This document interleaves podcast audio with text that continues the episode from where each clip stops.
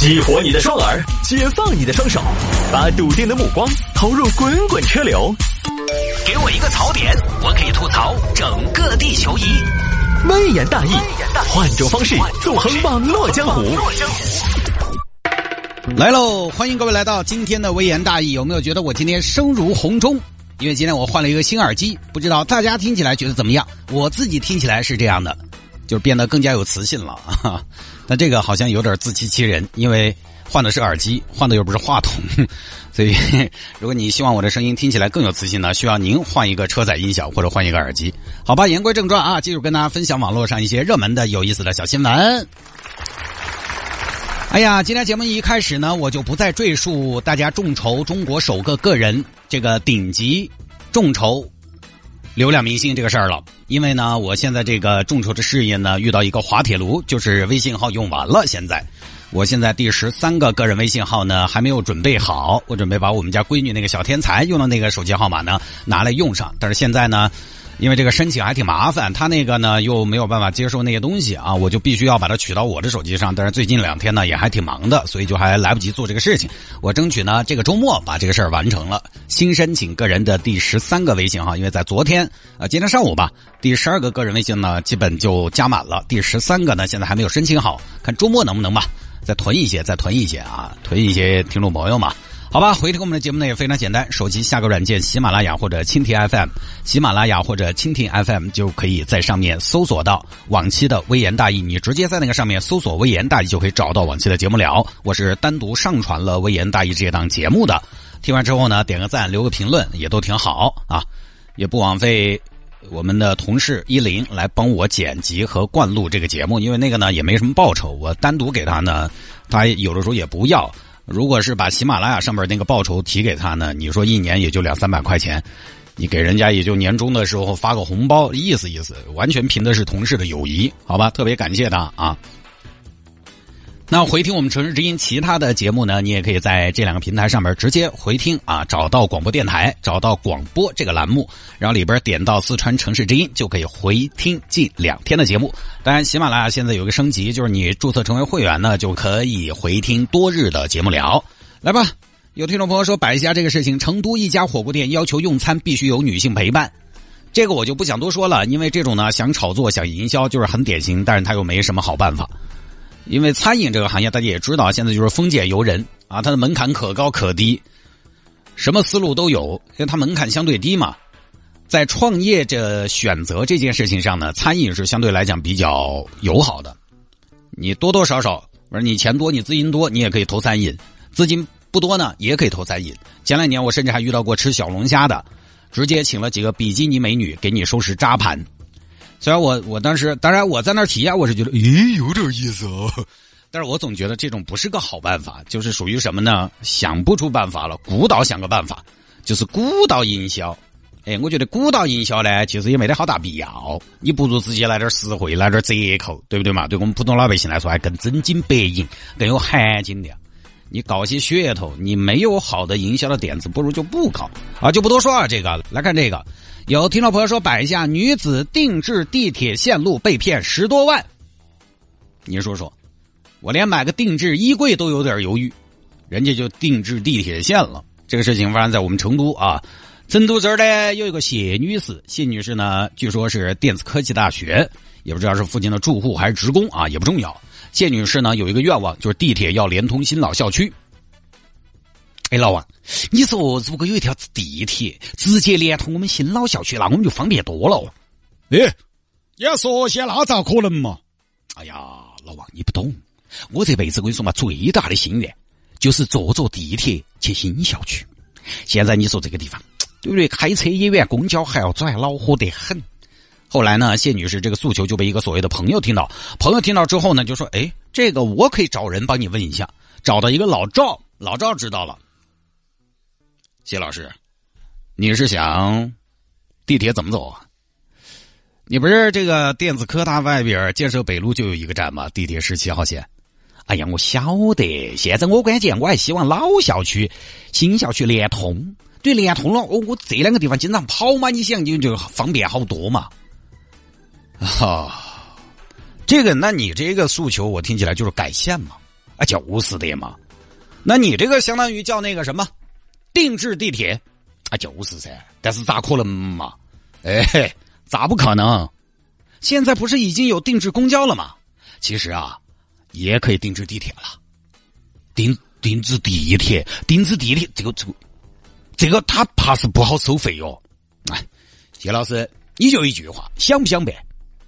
想肯定想，但定制不起的嘛。你定制地铁，你没得个五六十亿办得下来啊？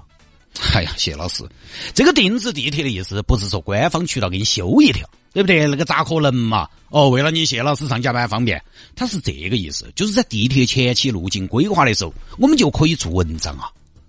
哦，对，规划还可以做文章，这不是？我觉得地铁不是是都是科学规划，尽量满足大家嘛？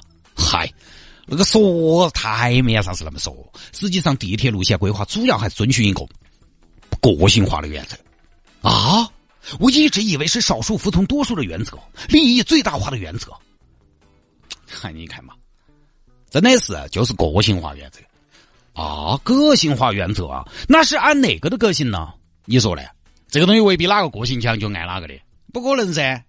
关系嘛，权力嘛，耶。哦，那我没希望了，我无权无势无关系。嘿，姐姐，你没得吗？我有噻，你有啊。你还能改地铁线路？嘿，这个事情呢，我就这么说，谢姐，不那么简单，但绝对也不是你想那么难。就重新规划一下的事情，那个东西我就是，其实我是咋操作？我跟你说一下这个逻辑哈，它就改在地铁规划出炉公示之前，我就把它改了就是了。那个就是一句话的事情，晓得嘛？一句话嘛，那个重新画嘛。那真要是改，哎呦，这个可是利国利民啊！你改不改嘛，谢姐？不是真能逆天改线呢？能？那我需要做什么呢？这个打点的钱需要几位数啊？怕是我不敢想吧？天价吧？天文数字吧？谢老师，我们俩这么熟了不存在，就这个样子。我看了一下成都地铁规划，这我看哈，我看你这个线要动的话，你看新老校区，你这个地方已经，因为你不可能完全新修一条，所以你看这儿建设北路这一站哈，动十七号线，十七号线二期，你看这儿建设北路站，对不对？对啊。然后直接直接，我们从十七号去建设北路，再延伸一条支线出来，直达你们新校区，如何？那这个成都地铁说深就深啊！嘿，成都地铁能屈能伸，如何？十七号线二期建设北路站，我直接在图纸上一比，喊他们延伸一条支线，直接出拢你们新校区那个站。哦，出拢新校区设个站，这还能出拢啊？肯定噻！你既然你花钱定制，我们肯定就要出拢噻，对不对？出拢。那出哪儿啊？这儿噻，我这都出到脸上了呀！也是啊嘛，你肯定用花钱整，肯定就要整巴适噻。就看你嘞，看我，我我当然我整啊，我整怎么整？